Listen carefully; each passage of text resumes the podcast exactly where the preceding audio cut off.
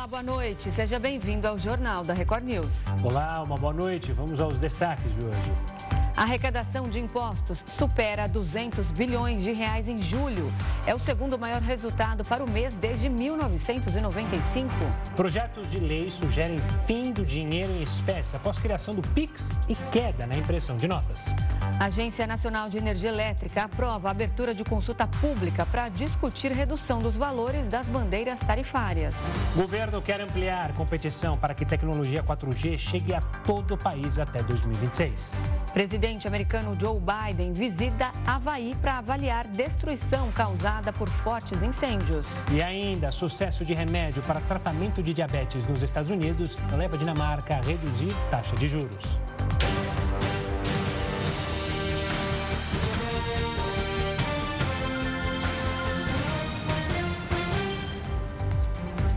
E a Câmara dos Deputados aprovou hoje o texto base do projeto do arcabouço fiscal. A proposta havia retornado para análise dos deputados depois de mudanças feitas pelos senadores em votação que ocorreu há mais de dois meses. A Câmara derrubou um item incluído no Senado e defendido pelo governo. O artigo retirado permitia ao governo enviar na proposta de orçamento de 2024 o valor das despesas, considerando a projeção da inflação até o fim do ano. Aprovado o texto base, agora os deputados votam os destaques, que são as sugestões pontuais de alteração no texto principal. Em seguida, o projeto vai para a sanção do presidente Lula. E o presidente da CPMI do 8 de janeiro, o deputado Arthur Maia, cancelou a sessão de hoje do colegiado por falta de acordo entre os parlamentares. O repórter Matheus Escavazini está ao vivo em Brasília, tem todas as informações. Boa noite, Matheus. Quais foram os pontos de divergência entre os congressistas?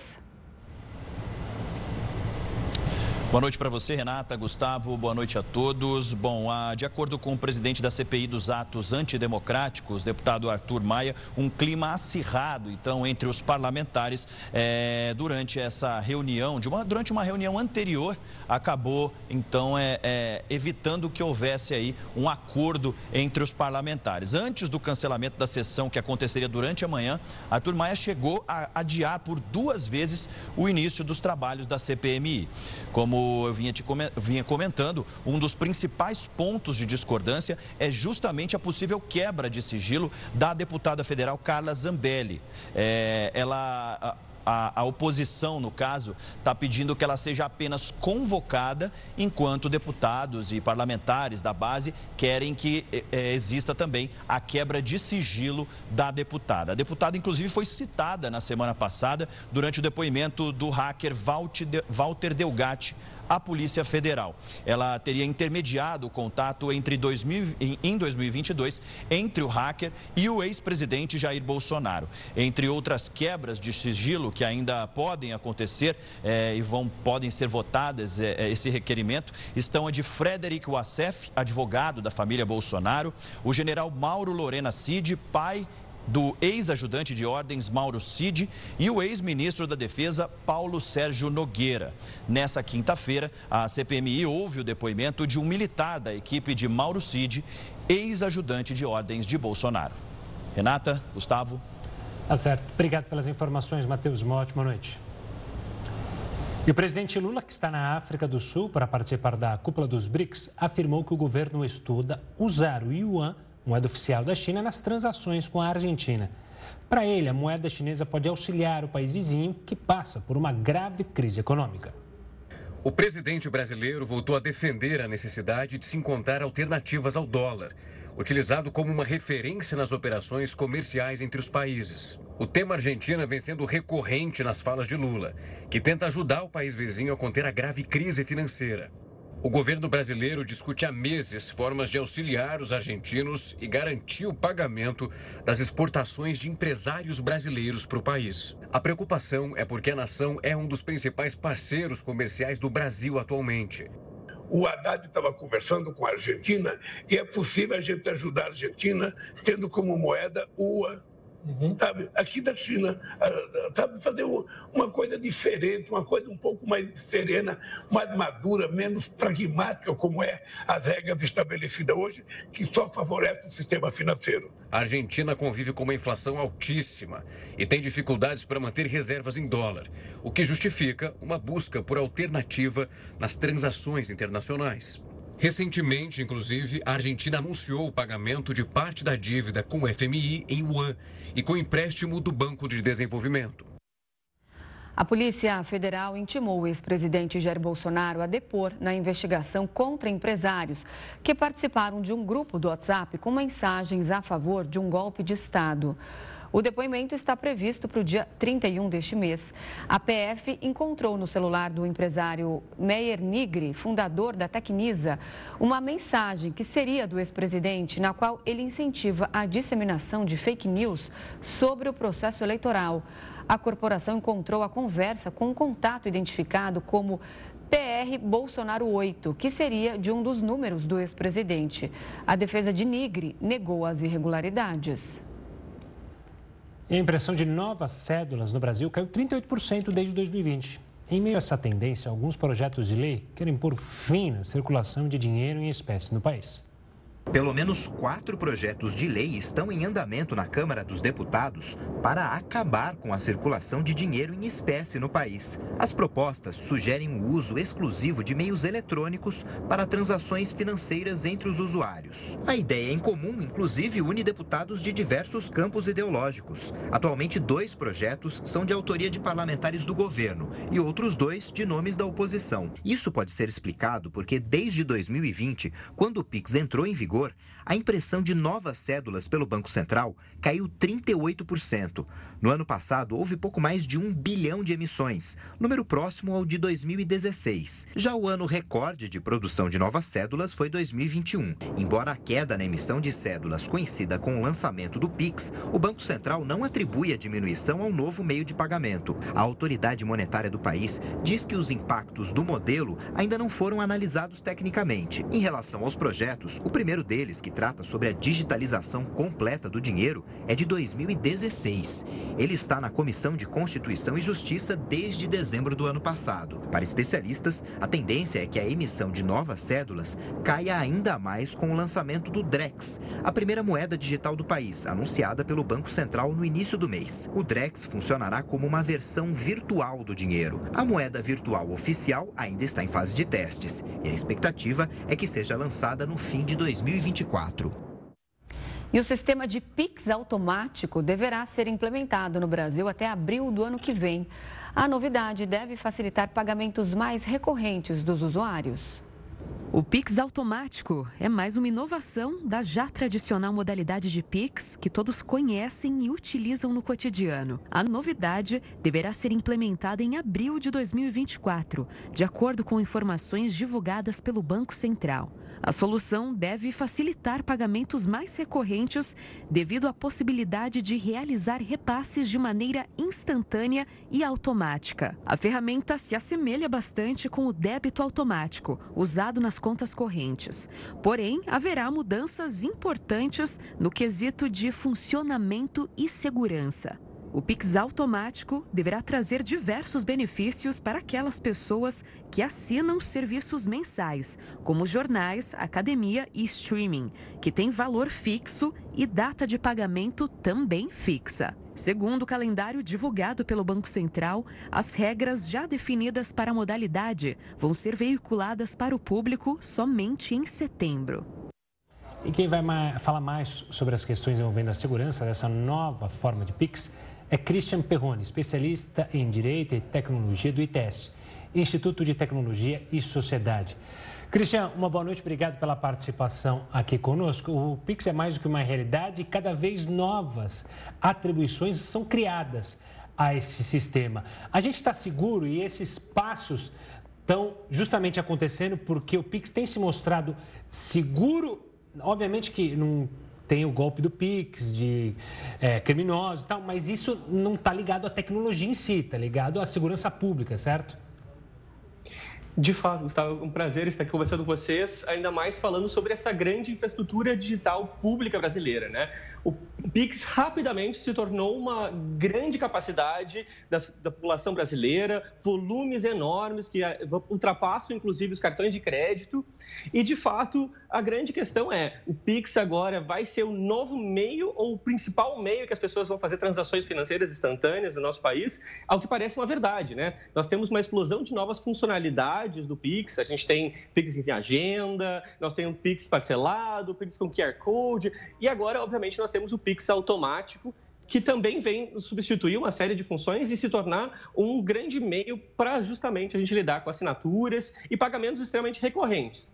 Agora, nós temos que ter um equilíbrio funcional entre a capacidade de facilidade que essa ferramenta vai nos trazer e a segurança que você está muito bem colocando aqui, né? A gente lembra que lá no início o Pix teve aqueles probleminhas de segurança com relação a vazamento de chaves, vazamento de dados, mas particularmente o X da questão aqui é o golpe do Pix, ou então essas questões que a gente chama de engenharia social, né? Ou seja, grandes fraudes e manipulação que as pessoas podem sofrer, ou então aquelas coisas que as pessoas acabam dando a informação que não deveriam, dando a sua própria chave, dando senhas, etc.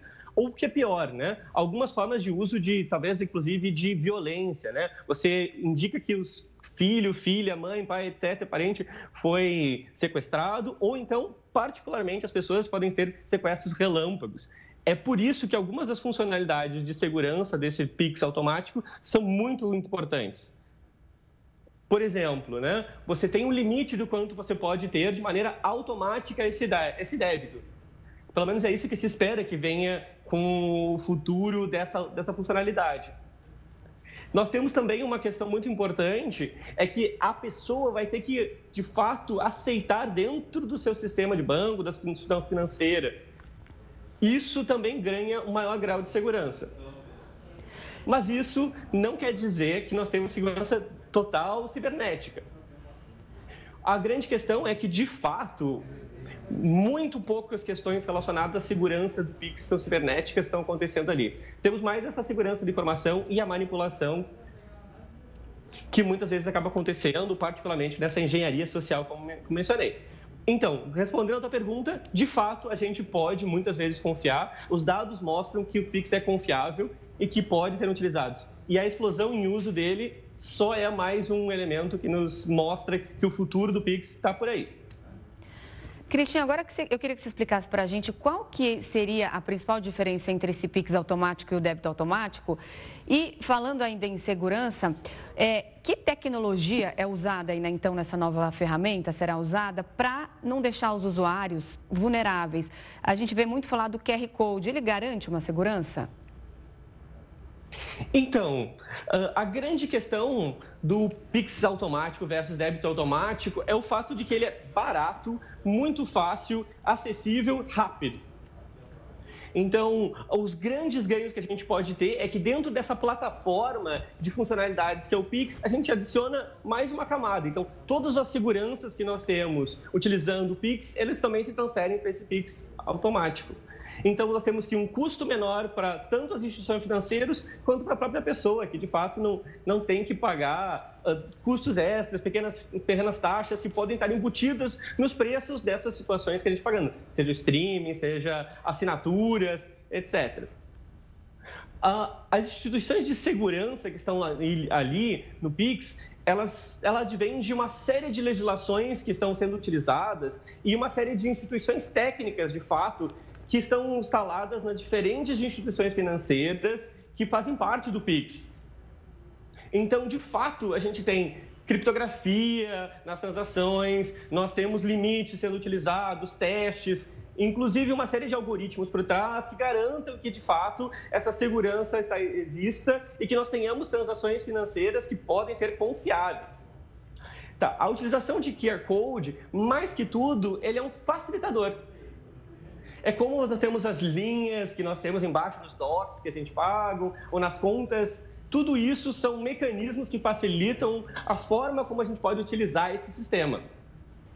Então, segurança está em toda uma série de regulações por trás, uma série de, de, digamos assim, elementos técnicos que as diversas instituições financeiras estão utilizando.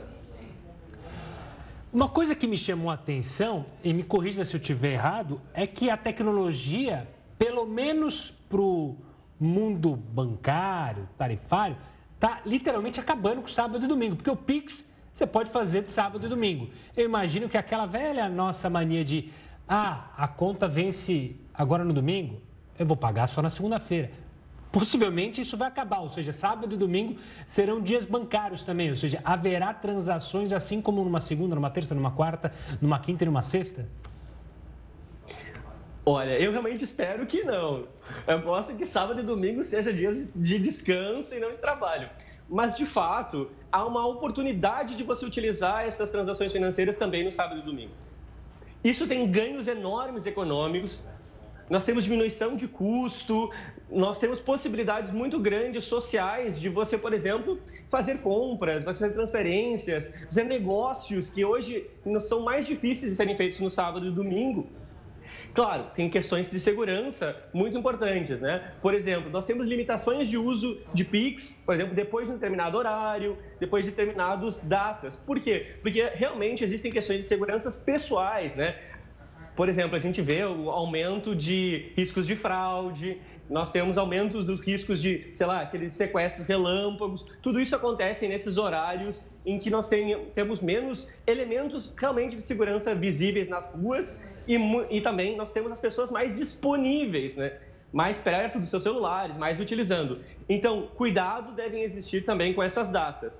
Mas olha, as questões de você ter de fato transações no sábado e domingo ainda que possa ser possível, eu ainda acho que tem uma questão social, cultural aí que vão tornar mais difícil da gente não ter dia, ou melhor, ter dia útil no sábado e domingo. Ô, Christian, os assim usuários... Espero, né? É, o Christian, os usuários, eles não terão é, um custo para usar esse recurso, assim como já acontece no Pix tradicional, é, de fato, só as empresas que serão tarifadas com uma taxa pequena? Então, a lógica justamente do Pix é que seja uma infraestrutura que seja bem acessível para a maior parte da população, né?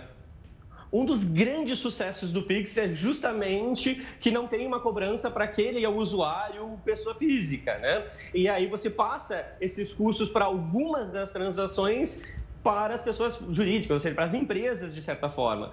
Eu acho que esse vai ser um ganho que vai se manter, a gente vai ter que ver como, de fato, o Banco Central vai estabelecer para essa funcionalidade, mas eu espero que não haja uma grande mudança nessa grande política, né?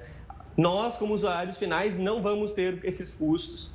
Mas, claro, deve ter alguma cobrança das instituições financeiras, de alguma maneira, ou possibilidade das instituições financeiras cobrarem dos, das empresas que utilizarem esse sistema. É como hoje débito automático também tem uma cobrança para instituições que usam.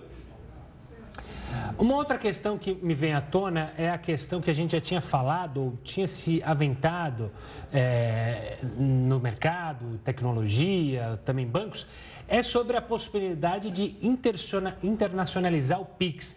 A gente está muito distante de fazer pagamentos ou transferências ou é, negociações do PIX para outros países, o entrave é mais, digamos, geopolítico ou tecnológico também existe?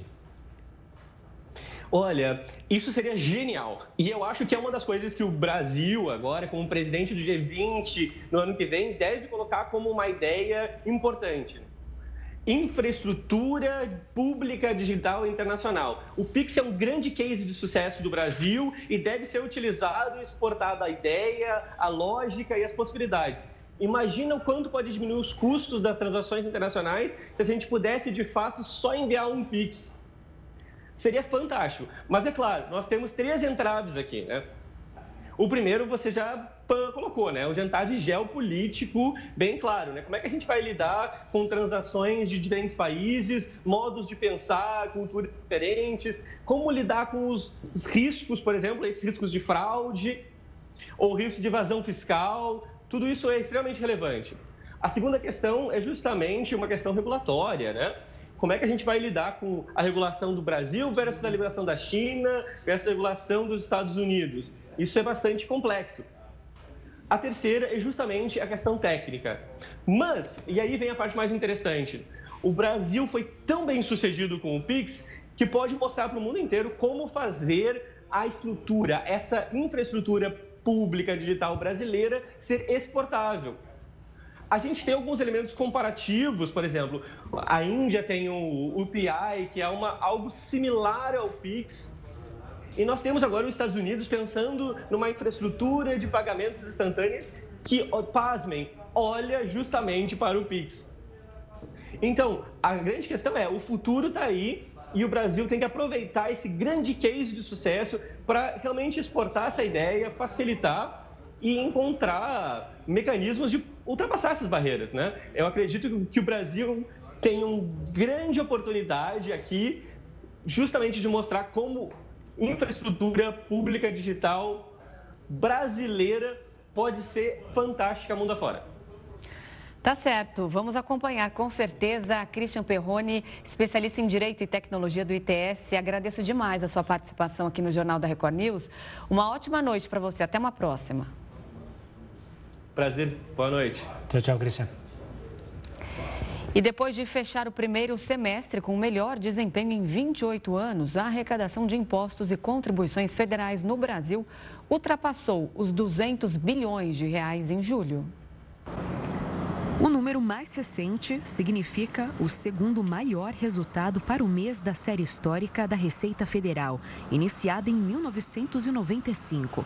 O desempenho é 11,7% inferior ao apurado no mesmo mês do ano passado, período que marca o maior valor da série, de acordo com os dados revelados nesta terça-feira. No acumulado de janeiro a julho deste ano, a arrecadação soma mais de um trilhão de reais, desempenho que representa uma perda real de 0,39%. Mais uma vez, o resultado da arrecadação foi influenciado por alterações na legislação tributária do país e por pagamentos atípicos, especialmente de imposto sobre a renda das pessoas jurídicas e a contribuição social sobre o lucro líquido, tanto em 2022 quanto em 2023. No mês de julho, os valores arrecadados só com esses dois impostos totalizaram mais de 47 bilhões, valor que representa uma perda real de 14,9% na comparação com o mesmo período do ano passado.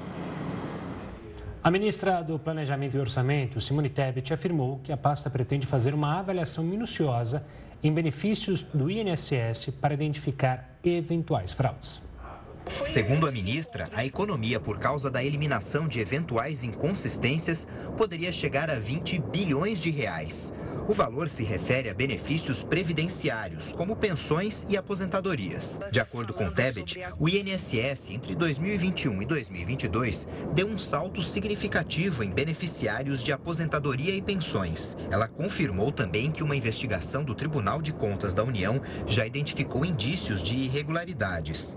Em fevereiro deste ano, o TCU já havia anunciado que encontrou indícios de irregularidades na casa dos 2,9 bilhões de reais pagos pelo INSS. O valor se refere a benefícios pagos entre junho e dezembro de 2021. A medida de revisão vem no momento em que o governo federal busca ampliar as receitas para equacionar o desequilíbrio das contas públicas. A previsão do próprio Ministério do Planejamento é de um déficit de 145,4 bilhões neste ano, maior do que o projetado anteriormente. Presidente da CPI das pirâmides financeiras, o deputado Áureo Ribeiro, afirmou que Ronaldinho Gaúcho e Assis podem ser conduzidos coercitivamente caso não compareçam à próxima sessão da comissão marcada para quinta-feira. Eles foram convocados, junto de Marcelo Lara, a depor na comissão parlamentar de inquérito para falar sobre a empresa 18K, de propriedade dos três suspeita de envolvimento em fraudes com investimentos em criptomoedas. Mas nenhum deles compareceu. A defesa dos ex-jogadores apresentou um pedido de habeas corpus para que eles não precisassem comparecer à comissão. Ontem, o ministro Edson Fachin, do Supremo Tribunal Federal, assegurou apenas o direito ao silêncio para ambos. E no ano em que o homem que deu asas à humanidade, o gênio brasileiro Santos Dumont, completaria 150 anos, o Brasil né, deu mais uma contribuição para o desenvolvimento da aviação, agora de forma sustentável. O país é o primeiro do mundo a oferecer combustível menos poluente para aviões. Esse é assunto para Heródoto Barbeiro. Heródoto, uma ótima noite. Esse combustível é competitivo para o mercado da aviação? Ele é competitivo, sim. Ele realmente é competitivo. Agora, como você lembrou, veja que coincidência, 150 anos do nascimento do Santos Dumont. É, sabe que há uma briga muito grande para saber quem inventou isso, quem inventou aquilo e tal. E nós, então, puxamos uma sardinha para o lado do Santos Dumont. Mas, enfim, uma coisa, quando ela é inventada, é porque algumas pessoas inventaram antes. Então, Santos Dumont deu uma contribuição, sem dúvida alguma, para a aviação mundial, né, ajudando bastante tudo isso. Qual é a segunda contribuição que o Brasil está dando agora? Olha, nós estamos mostrando um avião a jato. O avião a jato, ele usa combustível querosene. Querosene é derivado do petróleo. Bom, os aviões são responsáveis por 3% de, toda, de todo o gás que é lançado no, no planeta Terra. Tem muito avião quanto no mundo. Então, agora surgiu uma possibilidade, através de uma empresa brasileira chamada Ryzen, é, de trocar combustível, que é o querosene, que a gente está mostrando nos aviões aí, por um combustível à base de etanol. Então, os aviões voando com etanol, eles teriam uma, uma poluição menor em 80%. Iria reduzir a poluição em 80%, o que é um fato muito importante e muito grande. E mais, o etanol, ele é produzido em São Paulo. Essa empresa tem sede em Piracicaba, no interior de São Paulo, onde tem os laboratórios e é onde o pessoal está produzindo biocombustível. E mais, isso certamente vai ser levado por o mundo, porque o mundo inteiro está fazendo pressão para que a gente diminua o efeito estufa e os aviões dão uma contribuição importante. Então, é um fato marcante da economia brasileira, o avanço brasileiro, que é essa substituição, então, do querosene pelo, pelo etanol. Isso realmente é uma coisa importante e que vai, de certa forma, favorecer aí a defesa do meio ambiente. Tá certo, vamos acompanhar, Heroto. A gente volta a se falar amanhã aqui no Jornal da Record News. Até lá. Tá, eu pensei que você tinha lembrado do Santos Dumont, porque ele foi meu colega quando eu tirei ele ver lá no aeroporto de São Paulo. É. Não, pensei que você ia falar que você deu aula para ele. Aí eu já ia falar, exagero. Não, também. não, não. Eu sou um colega lá de tirar brevet lá. porque o que tem gente que fala que teve aula com o Heroto não está escrito. Não, Mais não, gente... não, mas caso, Minha não, mãe não, e meu pai, você sabia disso? Os dois. Manda um abraço para todo mundo lá. Obrigado. Valeu, Gabriel. Forte abraço. Tchau, Até tchau. amanhã. A ANEEL aprova consulta pública para discutir redução da conta de luz. É o que você confere daqui a pouco aqui no Jornal da Record News. O programa Desenrola Brasil renegociou 9 bilhões e 500 milhões de reais em dívidas no primeiro mês. O valor se refere à faixa 2 do projeto, que abrange a população com renda mensal de dois salários mínimos até 20 mil reais e que não estão incluídos no cadastro único. O número de contratos chegou a 1 milhão e meio de assinaturas. Os dados foram divulgados hoje pela Federação Brasileira de Bancos e correspondem ao período de 17 de julho a 18 de agosto. Nesse intervalo, cerca de 6 milhões de clientes com dívidas de até 100 reais tiveram anotações negativas retiradas. O total não considera registros de credores não bancários. A adesão ao Desenrola Brasil vai até o dia 31 de dezembro. E uma nova medida proposta pela ANEEL deve aliviar o bolso dos brasileiros. Isso porque a tarifa adicional cobrada na conta de luz pode cair quase 37%.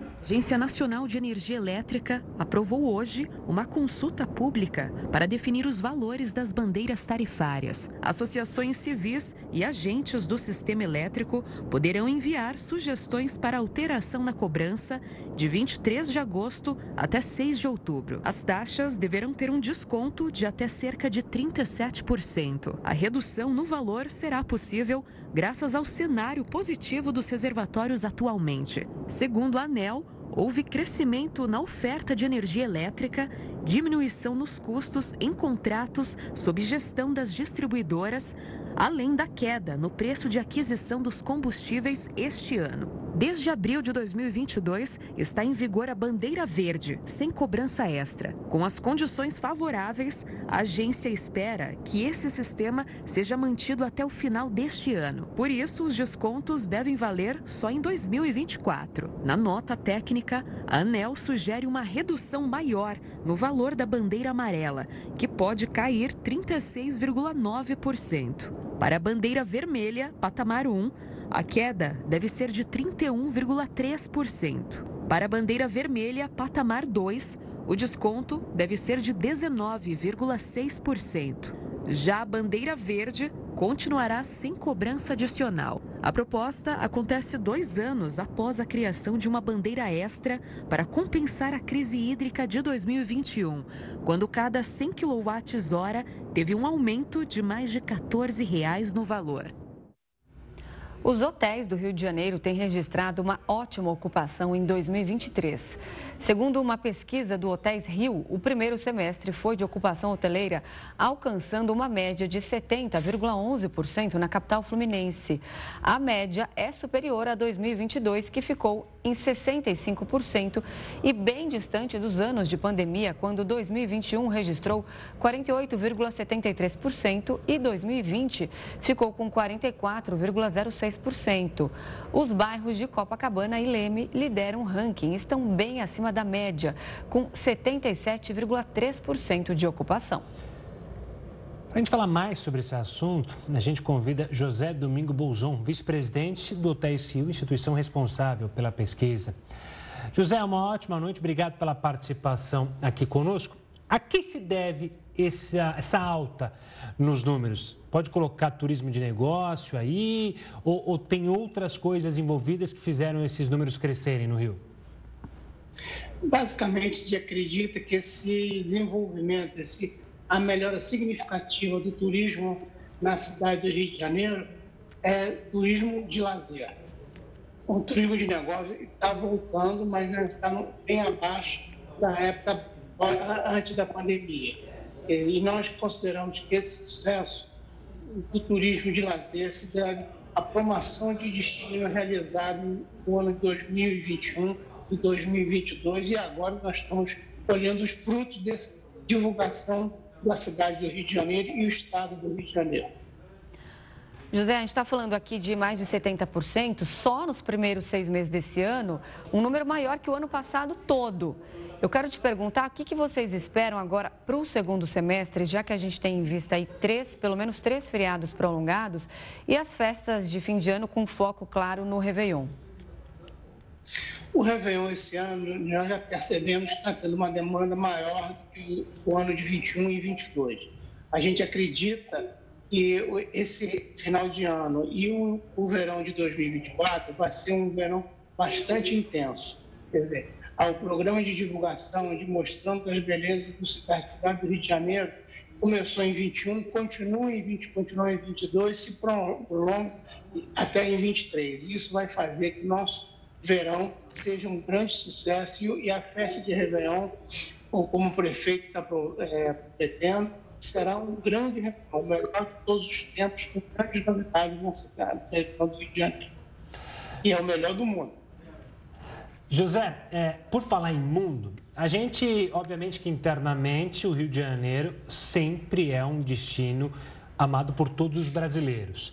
Internacionalmente, a gente tem crescido também, tem conseguido atingir mais estrangeiros, tirando, claro, esses próximos nossos, argentinos, sul-americanos. A gente está conseguindo trazer mais europeus, mais americanos, mais asiáticos, ou ainda a gente tem dificuldades?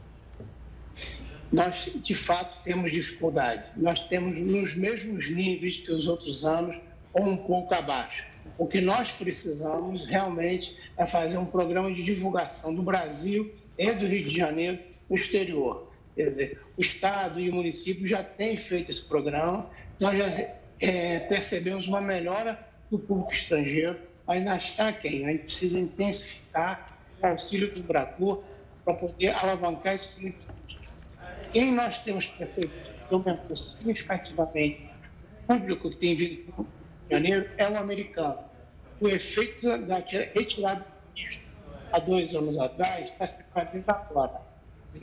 Esse ano, quem predominou quase o público estrangeiro que mais veio para o Rio de Janeiro é o norte-americano do Canadá. Esses estão bem acima tradicionalmente Tá certo, José. Muito obrigada pela entrevista. Uma ótima noite. Até mais. Ah, obrigado. O lucro das empresas brasileiras cresceu quase 20% no segundo trimestre deste ano. Em comparação com o mesmo período em 2022, o ganho teve um aumento de mais de 4 bilhões de reais. A alta está associada principalmente à queda do dólar, que fechou o trimestre em R$ 4,82. Apesar do resultado positivo, as receitas caíram nesse intervalo. O faturamento encolheu 1,6% quando comparado a abril, maio e junho do ano passado. O valor representa um recuo de 12 bilhões de reais na arrecadação. A diminuição é atribuída à queda no preço das commodities e ao inverno menos rigoroso. O levantamento é da plataforma de investimentos TradeMap, que avaliou mais de 290 corporações não financeiras negociadas na B3. O número de ligações abusivas caiu 41% este ano. A queda é resultado de uma série de regras adotadas pela Anatel no ano passado para inibir essa prática. Entre junho de 2022 e julho de 2023, mais de 88 bilhões de chamadas curtas feitas por robôs deixaram de ser realizadas. Esse valor equivale a 415 ligações para cada brasileiro. A Anatel considera como telemarketing abusivo quando uma empresa faz cerca de 100 mil chamadas por dia. Desde junho do ano passado, a agência adota medidas cautelares para coibir esse tipo de prática. As normas incluem o bloqueio por 15 dias da instituição que chegar a essa quantidade de ligações, sendo 85% delas com até 3 segundos, e também a cobrança por parte das operadoras de chamadas de curta duração até então, elas eram isentas de taxas. Neste período analisado pela agência, mais de 580 empresas foram bloqueadas por desrespeitarem as regras. Outros 126 usuários punidos por não cumprirem as medidas assinaram termos que os obrigam a seguir as normas. Até o fim do ano deve ser implementado um mecanismo que permite a identificação da empresa responsável pela chamada. Além do número do telefone, os usuários poderão ver o nome e o logotipo da instituição, o motivo do contato e o selo que atesta a origem da ligação antes de atender a chamada. O presidente em exercício, Geraldo Alckmin, está em São Paulo. Ele anunciou hoje a liberação de um bilhão de reais para financiamento de caminhões e ônibus com juros que caem de acordo com a queda da taxa básica, a Selic. Os veículos com mais de 20 anos de uso, que chegam a 2 milhões e 500 mil em todo o país, foram destruídos nessa usina de aço em Araçariguama, no interior de São Paulo. O presidente em exercício, Geraldo Alckmin, visitou as instalações da empresa e acompanhou o trabalho de quem transforma veículos velhos em aço novo reciclado com muito menos impacto para o meio ambiente. Alckmin anunciou a liberação de um bilhão de reais do BNDES para a renovação da frota de caminhões e ônibus com juros da Selic de 13,25% ao ano. Pelo modelo, se a taxa básica de juros cai, a taxa do financiamento também cai. Eu faço um financiamento a 13,25. Daqui dois meses caiu para 12. Vai para 12. Então eu posso assinar o contrato hoje de financiamento, porque a Selic, a hora que cair, o meu financiamento automaticamente cai. Ele é vinculado à Selic. Geraldo Alckmin falou ainda sobre a reforma tributária, que deve ser aprovada até o fim do ano, e elogiou o trabalho dos presidentes da Câmara e do Senado na condução do projeto do marco fiscal. Segundo Alckmin, a nova regra fiscal vai ajudar a zerar os juros e reduzir o déficit primário do governo. Congresso Nacional, Câmara e Senado, Arthur Lira e Rodrigo Pacheco, estão mostrando que o parlamento pode ser mais rápido. O nosso tempo é da velocidade. As coisas são muito rápidas. Você não pode esperar meses e meses. Governo federal estuda ampliar cobertura do 4G para os próximos três anos. O Jornal da Record News volta já. A cooperação entre China e Brasil no encontro dos BRICS foi tema de um programa exibido nesta terça-feira na TV chinesa CGTN. A entrevista faz parte de uma parceria de co-apresentação com o jornalismo da Record TV. O programa Talk da televisão chinesa CGTN exibiu nesta terça-feira uma entrevista com o professor de Relações Internacionais da PUC de São Paulo, Augusto Leal Rinaldi. A entrevista foi gravada neste estúdio, na sede da Record TV em São Paulo. O tema foi a reunião dos BRICS, que acontece em Joanesburgo, na África do Sul. A conversa foi conduzida pelo apresentador Luiz Fara Monteiro, que também foi correspondente internacional no país africano. Now, this program is produced in collaboration between CGTN and Brazil's Record TV. Joining us from Sao Paulo, Brazil, is Luis Fara Monteiro. Fara, thank you for joining us and bringing the perspective from Brazil. Hi, greetings to CGTN from Record TV São Paulo Studio. O objetivo da parceria entre a Record TV e a CGTN é diversificar a perspectiva sobre o encontro do grupo que reúne Brasil, Rússia, Índia, China e África do Sul além de ampliar e enriquecer o diálogo informativo. Na entrevista, exibida na TV chinesa, Augusto Leal Rinaldi falou sobre a evolução da cooperação entre a China e o Brasil dentro dos BRICS e também sobre a possível expansão do bloco com a entrada de novos países. The fact that many countries now is interested to be part of the BRICS and I can see Venezuela, Saudi Arabia I think uh, only illustrates the importance that the group have uh, made in the last decades. A Associação para a Solidariedade dos Haitianos no Brasil quer que a cooperativa Cevale pague 20 milhões de reais por danos morais coletivos. A instituição entrou com uma ação contra a empresa dona do silo de secagem de grãos, que explodiu no fim de julho. O caso aconteceu na cidade de Palotina, no oeste do Paraná, e deixou 10 mortos, oito deles haitianos. Outras 10 pessoas ficaram feridas. O advogado que representa a associação ainda pediu para que a empresa adote medidas para garantir a segurança dos trabalhadores. Caso a cooperativa não cumpra a ordem, ela deve arcar com uma multa de 500 mil reais. A Cevale reforçou que age de forma proativa no apoio às famílias e que ainda não foi notificada da ação. O governo federal estuda ampliar a cobertura do 4G para todo o país para os próximos três anos. O objetivo está presente no novo programa de aceleração do crescimento PAC, lançado dia 11 deste mês pelo presidente Lula. Vale lembrar que quando o governo fez o leilão do 5G, um dos acordos com as operadoras é que elas expandissem o sinal da tecnologia anterior em todo o território nacional até 2028. O governo pretende antecipar esse prazo ainda existem 1.200 distritos sem a conectividade do 4G. A greve em Hollywood já dura mais de três meses. A paralisação teve início em maio, com a participação primeiro dos roteiristas. Em julho, os atores também aderiram ao movimento, que ganhou ainda mais força. E uma das reivindicações centrais do grupo, além de melhores salários, é que os estúdios parem de usar a inteligência artificial de forma descontrolada. E para entender melhor como esse tipo de tecnologia se encaixa nesse contexto, a gente recebe agora o nosso expert Gil Giardelli, que também é apresentador do programa O Imponderável, aqui na Record News. Boa noite, Gil. Boa noite, Renata. Boa noite, Gustavo. Gil, você pode explicar para a gente o que seria esse uso descontrolado da inteligência artificial pelos estúdios de Hollywood? Os atores mais famosos, Renata, estão com medo de perder o controle das suas aparências. Já foi utilizado em é um ator muito famoso que ele foi rejuvenescido. Os atores desconhecidos, eles têm totalmente substituídos. Inclusive os dublês estão com muita preocupação em relação a isso. E os escritores estão temendo créditos das criações com as máquinas.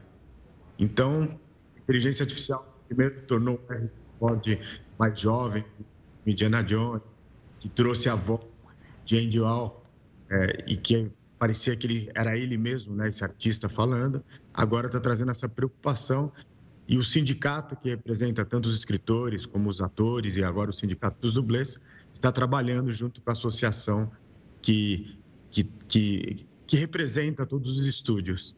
Mas o projeto não para por aí. Por exemplo, uma gigante dos estúdios acabou de anunciar uma vaga é, num salário anual de 900 mil dólares, um especialista em inteligência artificial e que ajude a contar as histórias. O Gil, o que me chama a atenção nessa briga foi algo que até foi retratado é, numa série é, de TV, que é justamente usar a imagem do ator e usar para o resto da vida, ou seja, para o resto da vida não, eternamente. Ou seja, pegar um ator famoso, vou citar um exemplo aqui, o Brad Pitt, e aí com a inteligência artificial, usar ele para sempre. E isso é um debate ético e, e moral que tende a crescer, porque invariavelmente poderá ser usado lá na frente a imagem do ator que já faleceu, como a gente já viu no cinema, no caso daquela série de filmes é, com Paul Walker. É, é, é, esse filme, ele sempre que você fala de futuro, você fala, olhe para Hollywood, já está lá. Então esse lançado no ano é a famosa é Salma Hayek e aquele episódio distópico, né, a distopia, quando o futuro não será brilhante, ela está lutando contra uma atriz de inteligência artificial e é, é igualzinha a ela e ela não ganhou nada sobre isso.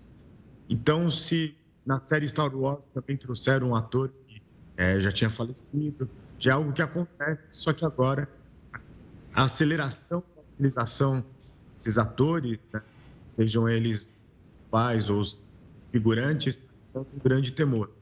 E um dos contratos lado, se fosse um ator é, figurante, poderia ser gravado, por exemplo, no set, era a, a réplica né, de Roma, depois poderiam pegar sua imagem e colocar você em Nova York. Então está uma discussão quem paga esse direito da imagem. Ô Gil, o Gustavo falou do Brad Pitt, eu estava lendo que o Ken Reeves, ele colocou desde o começo do ano nos contratos dele que ele impede a inteligência artificial de editar as imagens dele em seus trabalhos todos que ele vem a fazer a partir de agora. É, como esse boom da inteligência artificial ainda é algo relativamente novo, você acredita que tem que haver alguma regulação aí nesse sentido? Todas as partes ali em Hollywood, né, na indústria, acreditam que tem que ter uma regulação. E agora é, é como será algo que nem pague, que é um sempre, sempre a tecnologia do cinema, também não substitua o principal do trabalho dos humanos. Então, é, já teve essa discussão oito anos atrás, agora gerou uma nova greve e precisa sim ter uma, uma nova forma de será que gravando cenas, né, é, no, no, estúdio, eu possa usar para qualquer filme, mesmo quando ele não estiver mais entre nós. Então, para quem que paga esses direitos, né? Qual vai ser a forma de, de, de utilizar né, os dublês? Então, é, e não mudar a cena, porque isso já aconteceu em alguns filmes, e o ator gravou algo e depois a inteligência artificial mudou. Mas é algo todos está é, imparável. E todas os grandes estão investindo em profissionais de inteligência artificial. Vamos acompanhar, claro, a inteligência artificial no cinema e o fim ou não dessa greve o quanto antes. Gil, sempre um prazer tê-la aqui. Um forte abraço. Até uma próxima. Forte abraço. E nós nunca seremos substituídos, né? um forte abraço. Olha, mudando de assunto, começa amanhã no Rio de Janeiro a campanha de multivacinação para atualização das cadernetas vacinais de jovens até 14 anos. A repórter Tuane Dosares está na capital fluminense e traz mais detalhes. Boa noite, Tuane. Até quando era essa campanha? Olá, Renata, Gustavo e a todos que assistem ao Jornal da Record News. Essa campanha vai acontecer até o dia 15 de setembro nas 238 salas de vacinação do município. Ela é realizada pela Secretaria Municipal de Saúde do Rio de Janeiro e está integrada ao Vacina Rio. A multivacinação tem como objetivo atualizar as cadernetas de vacinação de crianças e adolescentes de acordo com o calendário básico recomendado pelo Programa Nacional de Imunização imunizações. Serão cerca de 20 diferentes vacinas disponíveis e a estimativa é de que mais de 1 milhão e 100 mil jovens estejam elegíveis à atualização da caderneta. O dia D da campanha será em 2 de setembro, um sábado, quando centenas de pontos extras de vacinação estarão espalhados por toda a cidade para facilitar o acesso da população. Tuane Dossares para o Jornal da Record News. E o sucesso do Ozempic nos Estados Unidos levou a Dinamarca a reduzir a taxa de juros no país. A alta demanda nos Estados Unidos por medicamentos que têm sido utilizados em tratamentos para perda de peso está levando a taxa de juros mais baixas na Dinamarca. Isso porque as vendas do Ozempic e do Egov, produzidos pela farmacêutica dinamarquesa Novo Nordisk, levaram a uma concentração de dólares americanos na economia da Dinamarca, elevando o valor da coroa dinamarquesa. O Banco Central do país respondeu mantendo as taxas de juros abaixo das estabelecidas pelo Banco Central Europeu. A ação desencorajou os estrangeiros a comprarem mais coroas, assim reduzindo o valor da moeda e não causando uma inflação em excesso no país europeu. Um casarão do século XIX no centro de Belém pegou fogo na madrugada de hoje. Sete lojas funcionavam no local, que é tombado pelo patrimônio histórico. Fogo, fumaça e correria. Em poucos minutos, as chamas destruíram parte do prédio. Somente a fachada ficou de pé. O incêndio começou de madrugada. Durante o dia, os bombeiros continuaram o trabalho para controlar o fogo e reduzir os prejuízos principalmente para os lojistas que trabalham no local. Ninguém ficou ferido. Foi abaixo tudo, né? Queimou tudo, praticamente. O prédio, construído no século XIX, é tombado pelo patrimônio histórico. O local do incêndio fica no centro histórico de Belém. A área concentra dezenas de prédios centenários. Mas parte da história de uma das maiores cidades da Amazônia corre perigo, devido à falta de manutenção e cuidado. Muito material plástico, muito material eletrônico, eletroeletrônico. A madeira, ela, ela tem uma resistência baixa e o material plástico tem uma carga térmica muito elevada. Então, isso é unir útil ao agradável para que aconteça o desastre que aconteceu, ou seja, perda total em sete edificações. Segundo os bombeiros, a manutenção de cada prédio é feita pelos proprietários dos imóveis. A Prefeitura de Belém informou que está catalogando as construções e tomando medidas para reforçar a segurança. Nova onda de incêndios atinge a Grécia. Pelo menos 20 pessoas morreram. O Jornal da Record News volta já já. Uma nova onda de incêndios atinge a Grécia. Agora o governo trabalha para evacuar algumas regiões. Pelo menos 20 pessoas morreram e foram encontradas em Alexandrópolis, região norte de Atenas. Dessas, 19 seriam imigrantes. Autoridades também já solicitaram que os pacientes de um hospital fossem evacuados. Muitos deles são idosos que precisaram de auxílio de cadeira de rodas e também de macas para conseguir sair.